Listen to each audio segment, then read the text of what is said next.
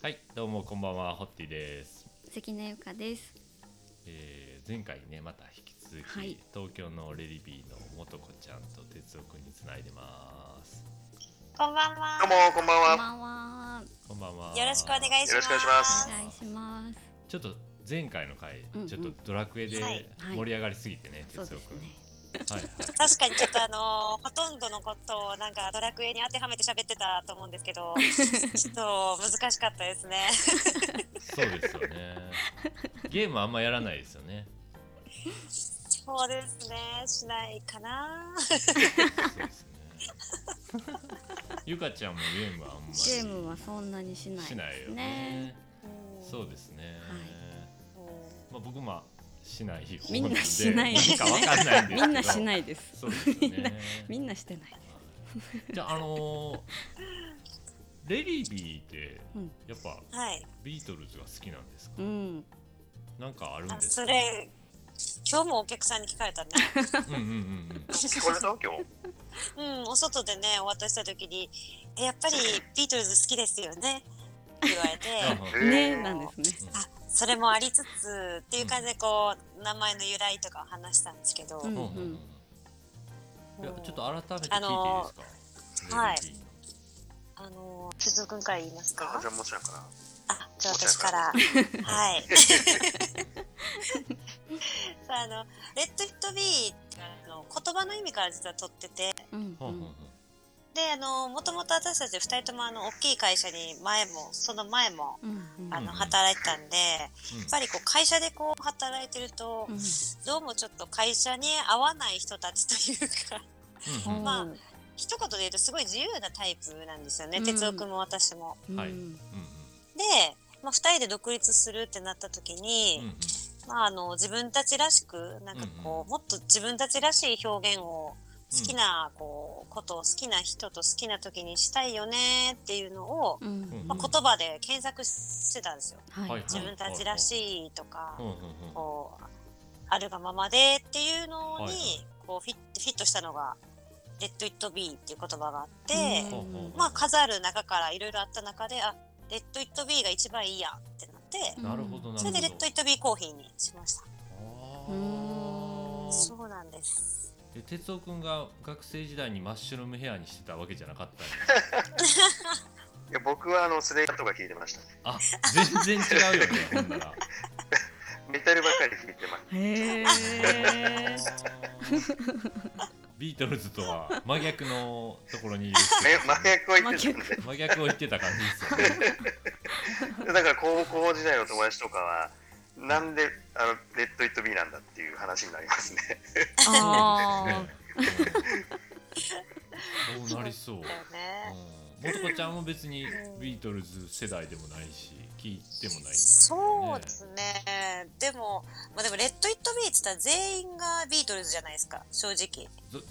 大体そうやあの、うん。 Let It Be コーヒーイコール、うん。あ、じゃああの二人はビートルズが好きで、 Let It Be っていう曲が好きやからやなーってなると思うんで、まあ、それをこう察してというか、まあ、うん。うんうんあのーそういうのにもちゃんと答えれるようにっていうので、うん。うん名前を付けた日からも毎晩毎晩ビートルズは全部聞きました。へえ やっぱり。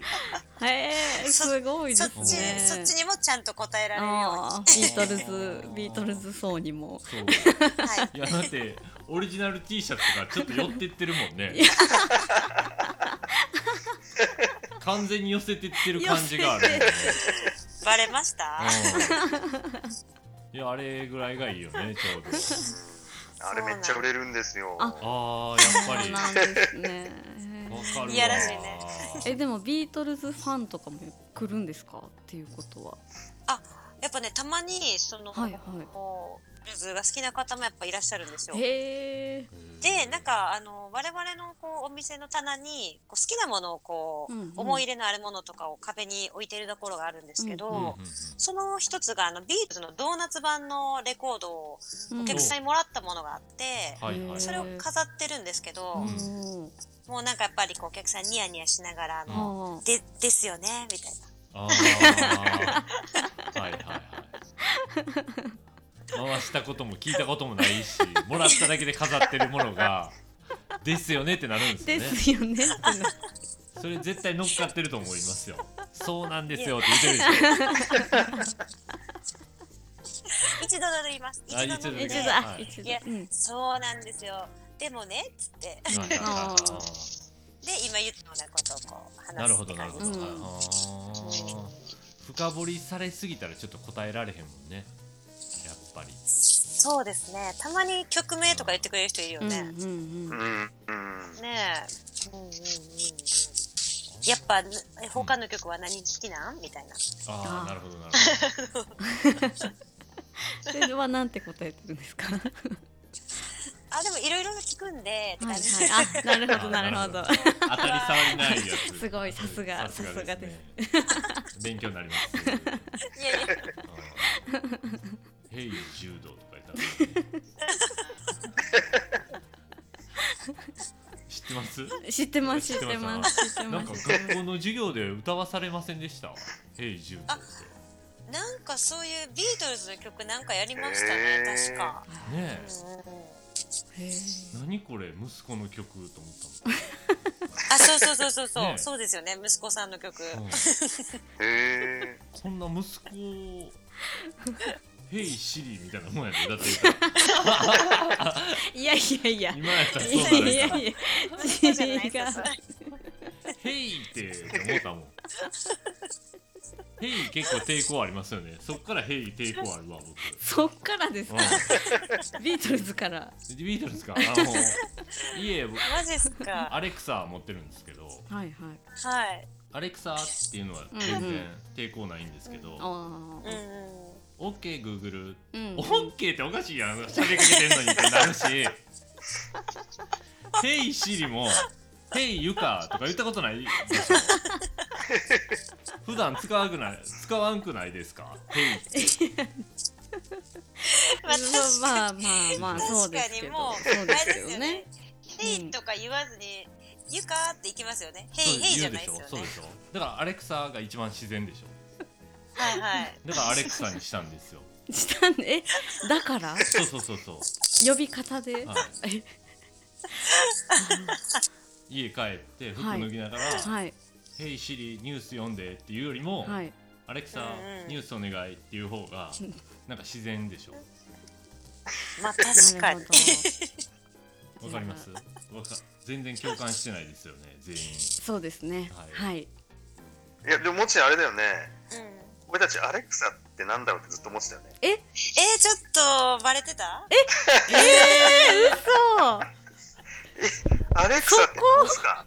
え そこですか？あれあれあれ？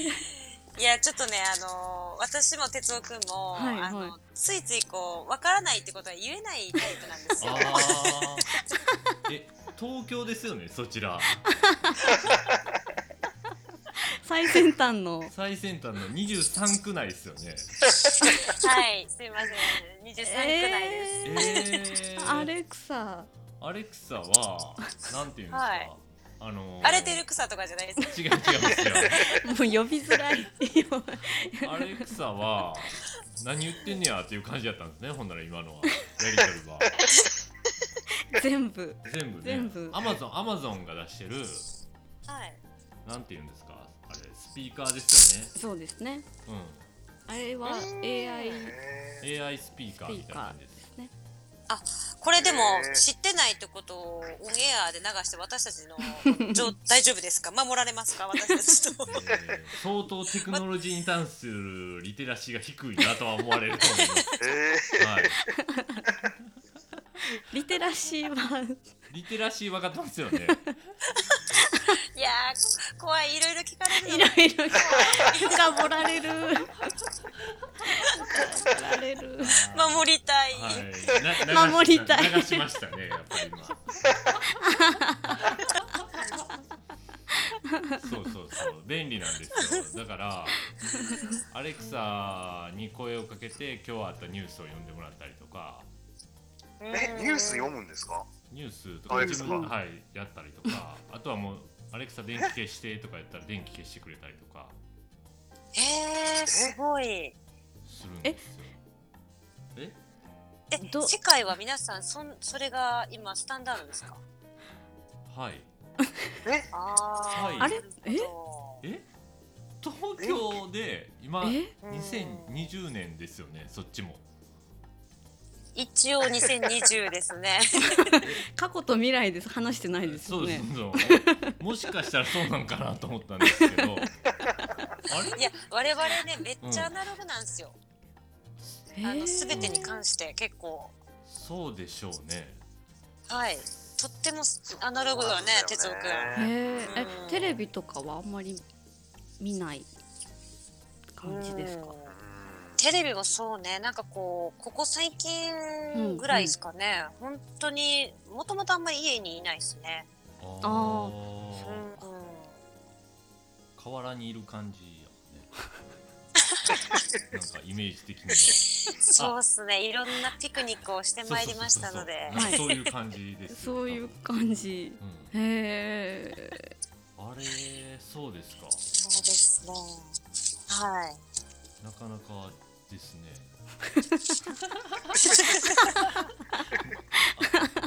あ なかなかのアナログやね。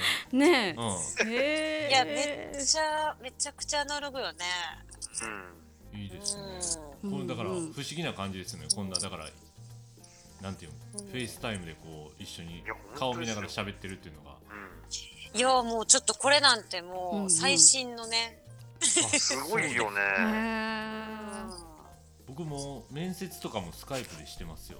ちなそうですよね。本当ですか？あ、はい。え本当ですか？みにはい。すごいね。大体何でも。超すごいっすね。なんかメーカーさんとの打ち合わせとかデザイナーとのはい。打ち合わせとかもなんかもう直接会うのがなんていうんですか？時間移動に使っちゃうじゃないですか。うん。うんうんうんなのでもう何時にもう繋いでくださいって言って繋いでますえー。えー、そうなんだ。えじゃあもうだってあれですよね初対面の方々とかももうもちろん画面上でやり取りするって感じですよね。そういう時もありますね。はい。ええー、ー、すごい。だってあのね。私たちあのグッズとか作るときに、うんうんあのこう絵を描くんですけど、うん。多分今でデータとかにこう起こしてそのデータをもうあの読み込んでもらってグッズを作るとかってよくある話じゃないですか。うん。私の場合はちょっとかなりアナロ アナログでうんはい。あのこう手書きで書いてはい。うん。でそれをあの例えばこう線線画とかだったら線画を書いた後にうん。うん一旦まあコピー機通してうんうんうん。でまああこれで大体こうちゃんとまばらなく黒くなったなーって線がちゃんと出てるなーっていうのを写真撮っはい。でちょっとこうあの加工したものを相手さんに送ったりとかおではあ。データにしてもらうとか。ほでもっとひどい時だったら私あのえ？手書きで書いたものを スキャナーって知ってはい。ますスキャナー。あはい。ああの一応。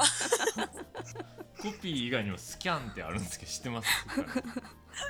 なんとなく。ああなんとなく。あそうですよね。でちょっと昔になると昔って本当何年か前だったら書いたものをそのまま手書きのものを相手さんにあの郵送するとか。おおは手紙付きで。おいやなんかあのそれねすごいでもいいと思うんですよいいと思うんですけど大丈夫ですかね？そのプロセスをデジタルにするとすごいいいです、はい。ああ僕デジあのデザイナーとやり取りするときは全部うん。うん iPad でもうバーってラフ画を書くん書いて送ったりとうんうんかするんですよ、で向こうもラフは iPad を使用するんですけど最終的な、あのデザインに落とし込む時は例えばうちの豆についあの豆の詳細イメージ味をイメージした水彩のカードがあるんですけどあれも全部アナログで水彩で全部絵を描いてもらってるんですよ。うーんうん。なるほど。でそれをスキャンしたやつをデータ化してもらってカードの中に散りばめるんですよ。だからこうなんかあのデジタルとは違う温かい質感が出たりとかするんですけどうん結局デジタル印刷はデジタル印刷なんですけどあとはなんか例えば、えっと昔作った家紋とかでも木木を切って色塗ってちゃんとアナログで立体のものを作ったのを写真に撮ってそれをプリントするとか、うんえー、すごい。それなんかコンピューター上でもできるんですけどなんかちょっと違う質感が出たりとか、まあ、多分ん。1,000人おったら1人ぐらいしかわからないであろうっていうこだわりなんですけど、うんうん最後の仕上げにはアナログをちょっと入れるっていうことをやってたりとかするんですよ。うんうんへーでもやっぱスピードはプロセスの上では大事なのであのうんやり取りする時は全部デジタルで iPad でピピピって入れたりとかしてうんうんやりますね。んなるほど。確かにスピード感はめっちゃ遅いですよ。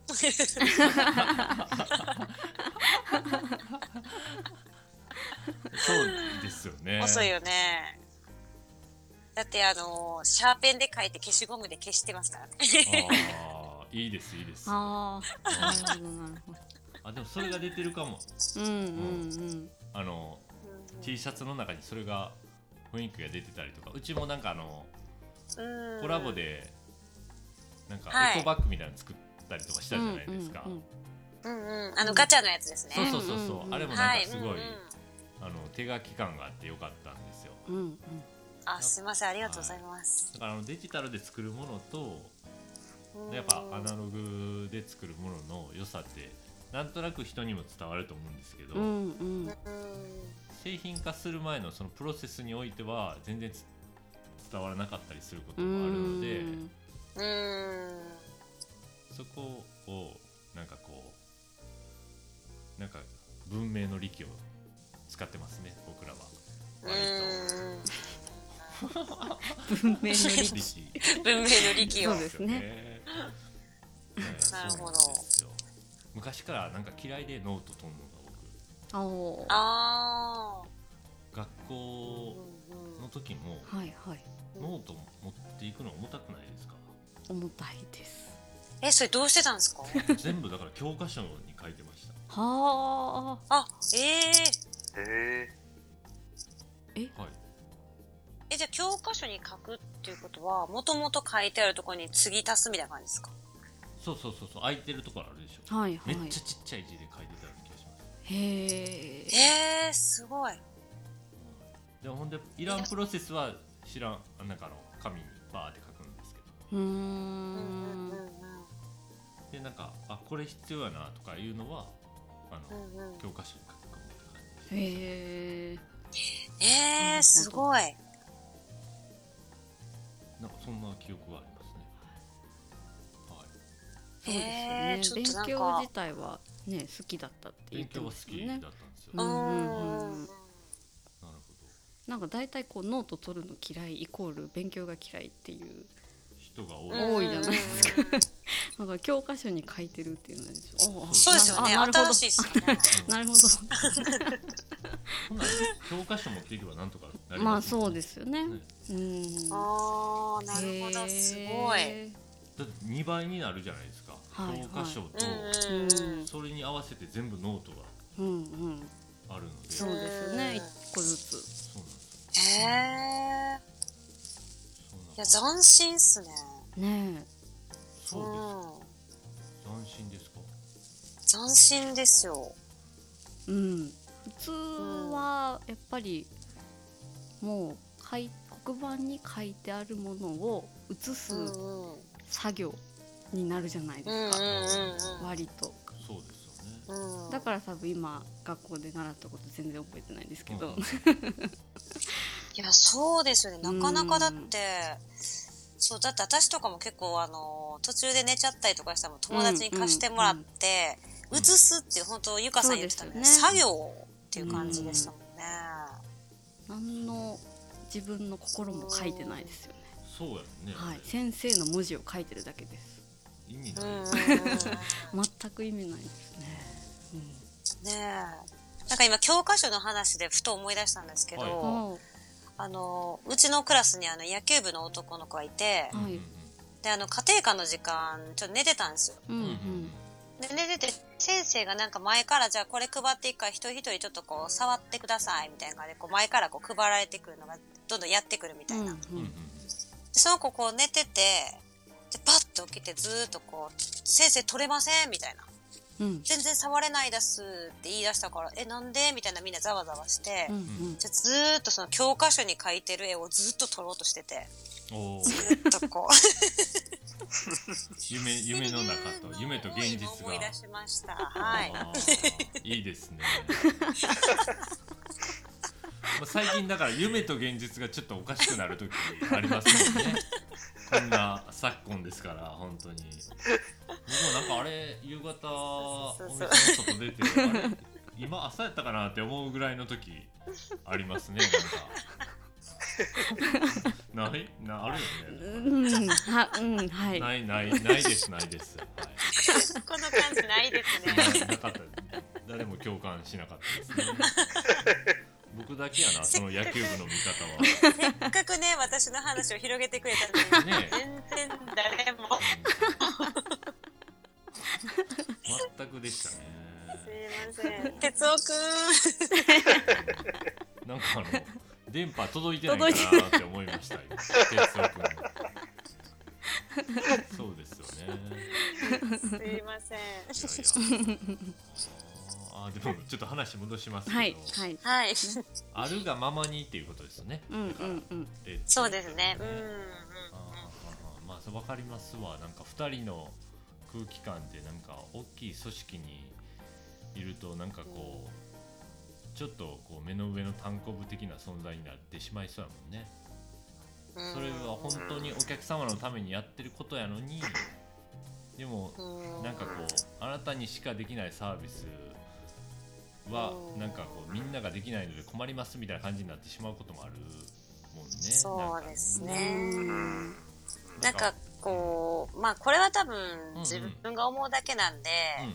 多分本当に組織とか会社にいたらそれは違うと思うんですけど、うんうんなんかやっぱりこう100人いたら100通りの接客があるって思ってて、なんかこう、じゃあ A のパターンの時は A で行きましょうっていうのは多分そのライブ感というかその来た時のお客さんによってそれは絶対当てはめれないと思ってて、うんうんだから多分本当にこうその時に直感で感じてあこういうふうに接した方が喜んでくれるんじゃないかなみたいなのをやっぱしたいって思っちゃうタイプというか、うん。うんでも多分それがじゃあ、あの同じようにこうチームでやってる時にその一人だけがそれだったらダメですよっていう感じなんでだからどっちがいいってわけでもないっていうような。なるほど。ね、まあ、大きい組織になればなるほどやっぱりその平均化させるというか標準化を目指してしまうことが多いですもんねやっぱり、そうですね。いい方に合わせるのが難しいですからねなんかやっぱ大きい会社になると、んうんうん。なんかそのお客さんがね本当にねたくさんいらっしゃるわけで、うん。そのなんか全てのお客さんが不快にならないサービスっていうところをしなきゃいけないんですよね。なるほどね、うんうん。なんかそうなってくるとどうしてもなんか窮屈なんですよね、まあ、僕らは。すごく。はい。なんかどっちかっていうとやっぱりそのその、まあ、スタッフが持ってる個性みたいなところを、うんうん。まあなんかね炸裂させていくっていうのがまあ本当はなんか面白いチーム作りだったりすると思うんですけど、うんうんやっぱりそのなんか大きいチェーン店とかになってくるとやっぱりその個性を生かすっていうことよりも、うんうん。まあみんながまあ要は同じ顔になるみたいな、ううんうん。ん。うん。なんかそういう部分がねなんかすごくつまんないなっていうふうに思うんですよね。うん良くも悪くもだと思うんですよ。うん。うん。うん。うんね、だけどなんかそのホスピタリティってじゃあ何かって考えた時に、うん。うんうんなんかあの結局それってお客さんがまあ評価するもんだと思うんですよね。はい。だけどやっぱりその会社でそのまあスタッフ一人一人を評価してあげるときにうん。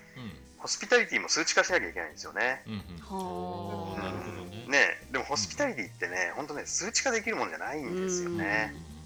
本当にそのねその瞬間瞬間お客さんが感じてお客さんが評価するものなので、うん。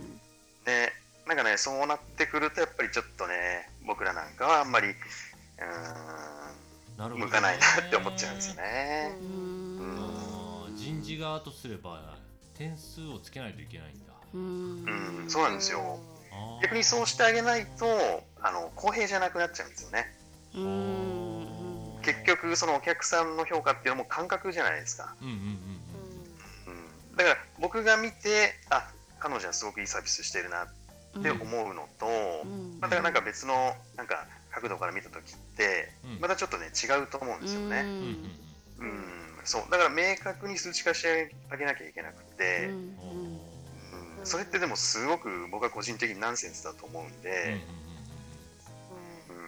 うん。ね。なんかねダメなんですよ。うんうんあー。いやでも分かる分かるすごい。そうですね。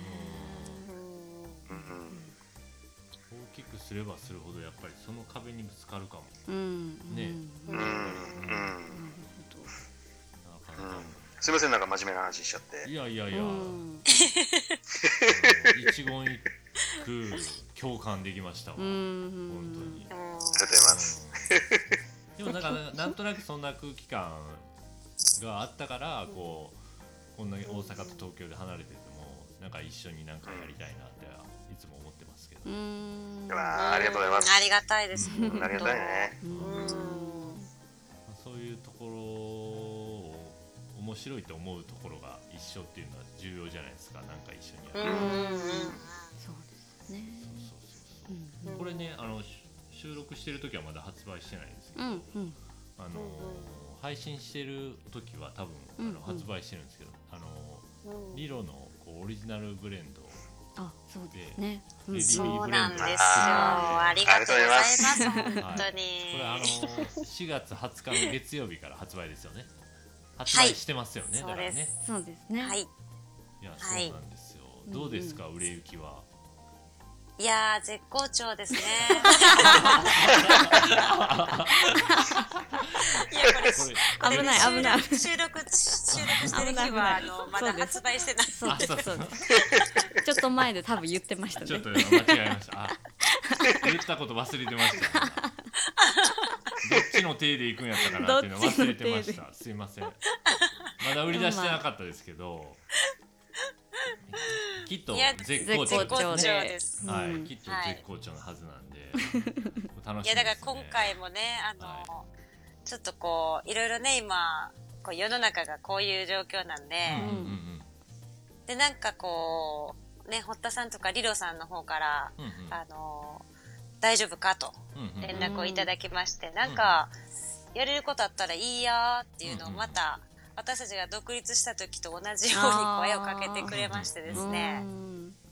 で、まあそこで私たちちょっと、周年時にもね、一緒に作ってもらったんで、ですね。の、うん。スペシャルブレンドを。で、なんかまたそういうのをこう、タイミングがあったら、ゴールデンウィークとか、うんうんうん。なんかこう、スペシャルな時に作ってもらいたいよねっていうのを二人で話したので、うん。これを機にちょっとこう、こういうご時世だからこそ、ちょっとこう、あ、パッと明るくなるようなブレンドコーヒーを作ってもらえないかなっていうので、お願いしたらもう、瞬間で作ってくれるんですよね。いや僕も飲んだんですけど、はいはい美味しい。おーいや、えーめちゃくちゃ美味しいですよ。めちゃくちゃ美味しい。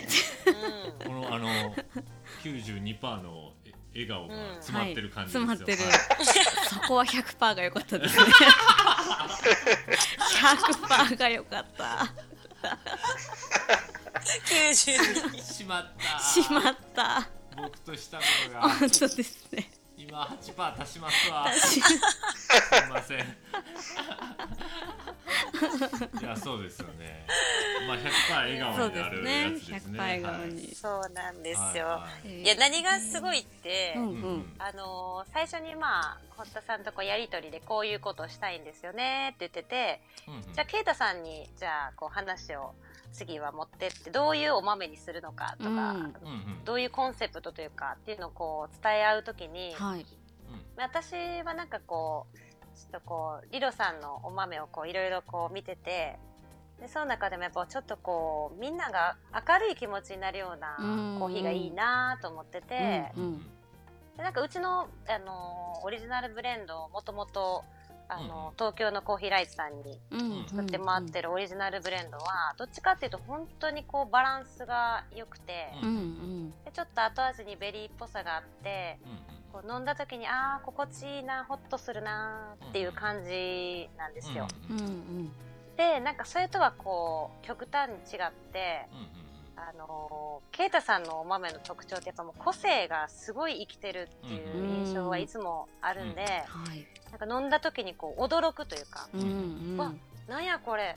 えめっちゃ美味しいやんっていうコーヒーを作りたい作ってもらいたいっていうのをこう伝えて、うんでそこにこう今のこう気持ちとかがもうその飲んだ時に明るくなったりちょっとこう前向きな感じになるようなコーヒーがいいですっていうのを言って、うんうん。でなんかまあオレンジとかこう柑橘系な感じの中にこう甘みがわーっと広がるような感じがいいですねと言ったんですけど、うんうん。まんまのものを届けられておおあのそうが哲夫君とねケイタさん。2人で飲んだ瞬間にこれ文字通りやないかと。おお素晴らしい。そう。驚きよね。めちゃめちゃうまいね。うん。へえいや美味しかったですわあれは。んうんなかなかうちの金髪メガネ すごいなと思いました。ねいやすごいですよ本当に。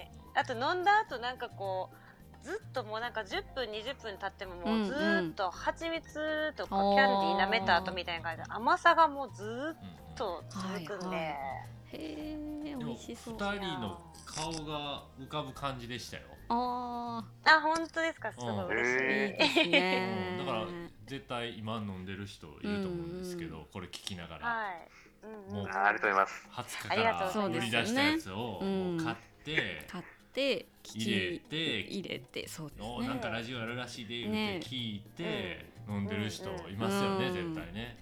笑ってますか？笑ってますか？92プラス8の100%の笑顔になってますか？聞いてるあなたですよ。あなたのこと言ってますよ。ね？なってないよ。笑顔足りひんようやったらそれちょっと飲んでもらいたいです。よいや間違いないですよ。そうですよね。そうですよね。うん。まあこんな時やから。ねん。あの明るくなるよねね。飲んだ時にこうパッと。うん。ねうんうんうん。いいですよね。でさすがです本当に。ありがとうございます本当。ありがとうございます本当。まあうん。二人はまあこのまんまね。うんうん。あるがままに。あるがままに。そうですね。ちょっと噛んでしまったわ今 どうやって締めたろうかなと今思って。日の一番いいとこ。一番いいところをとこ噛んでしまいましたんで。ちょっと見事に今噛みましたね。神はそうですよね。大事なとこやったのにな。悔やまれるな。大丈夫ですよ。それそれこそこうあるがままにあーさすが。はあいいですね。ー悔しい。取られ取られましたね。逆に あかんかいやいやゲストゲストですからね。そうですそうです。張り合ったらダメです。そうですね。そうですそうです。狙ってたな感が伝わったらダメです。ダメですダメです。どっからこいつあるがままにで締めようとしてたんやろと思われますね。そうですね。そうはいですよね。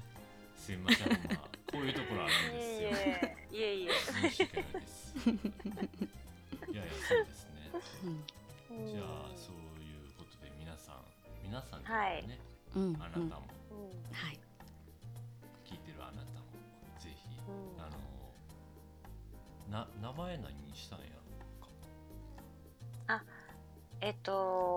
It Be ブレンドです。 Let It Be ブレンドですよね、はい。それを飲みながら。飲みながら。はい、はい。また過去もう一回。もう一回聞もいてほしいね。もう一回ねもう一回聞きながら聞いいねいいですよね。いいですよね。うんはい。うんうん。三三回目なんでこれ収うん録、うん。うんうんうん。三本はい。一気に聞いてほしいです、そうですね。レリビーさんのこう歴史を振り返りながはい。いいですよね。らねいいですね幸せですよね。えー、ありがとうございます、うんうん。思いがいっぱい詰まってますしそうねですね。あ本当ですか、うん。なんかもっと思いを伝えたいから、うんうん。インスタライブをするって言ってましたよね、さっきね。お。そういえば。あなんかねもうやってんのかな？そもうやった後なんかな？もうこれでやらやらざるを得なくなりましたねお二人は。見 たやいですよった後かねな。みんな見たいと思いますよ。みたいですよね。はい。夫婦漫才をじゃあ。そうです、うんうんうん。それ楽しみにしてます。お家で。じゃはい。お願いします。あありがとうございました。ありがとうございました。ありがとうございましたまた呼びますね。また呼びますねはい。今度もお願いあのします。ぜひ。うん。大阪来られた時はあのこたつ部屋にご招待しますのそうですね。うわすごい。すごい。みんなで囲んで。めっ。ちゃ楽しみ。うんうん。喋りましょう。いいっすね。みかん持っていきます。ではではまたねはい。バイバーイ。ありがとうありがとうございます。バイバーイ